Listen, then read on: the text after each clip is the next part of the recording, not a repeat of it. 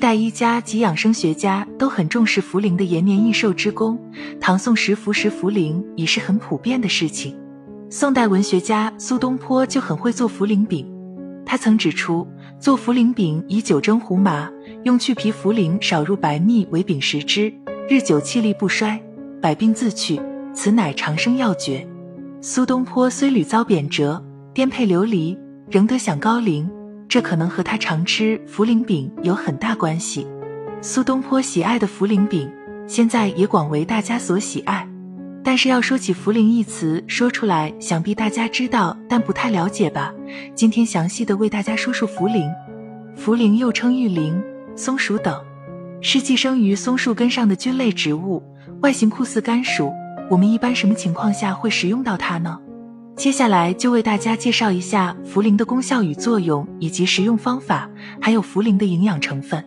中医认为，茯苓味甘淡，性平，入心、脾、肺、膀胱经，有利水渗湿、健脾补中、宁心安神之功，适用于脾胃亏虚、水湿肿满、小便不利、大便溏薄、心悸、失眠多梦、心神不宁等。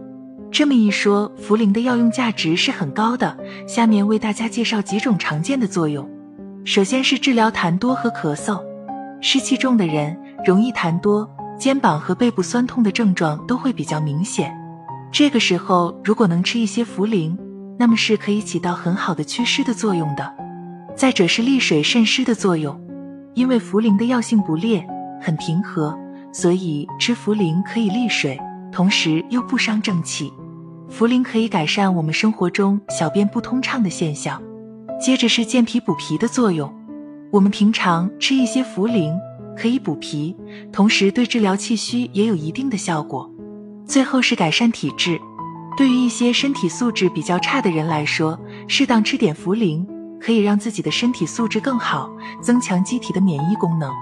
说了这么多茯苓的好处，但是如果您是虚寒精华者忌服。传统习惯认为。白茯苓偏于健脾，赤茯苓偏于利湿，茯神长于安神，因而健脾益气时可选用白茯苓，利湿消肿时可选用赤茯苓，养心安神时可选用茯神。茯苓性味平和，四季可食，不受疗程限制。说起茯苓，平时我们就只是做成茯苓饼吗？其实还有很多方法的，不单单要吃它，还要将茯苓的作用发挥到极致呢。下面为各位介绍几款茯苓的食疗餐，赶紧跟着做起来吧。茯苓山药肚：茯苓五十克，山药二十克，猪肚二百五十克，调味品适量。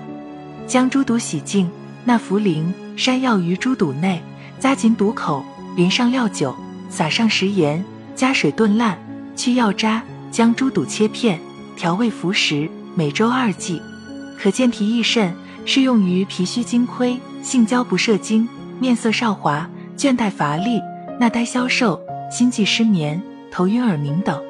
参茶一斤酒：人参、茯苓、当归各三十克，生地、枸杞子各三克，白芍、白术各二十五克，川芎十五克，龙眼肉一百二十克，冰糖二百五十克，高粱酒二十九，将诸药择净，共置白酒中，密封浸泡七至十日后饮服。每次十至三十毫升，每日三次，可健脾益气、生津补髓，适用于脾肾亏虚所致的少精子症。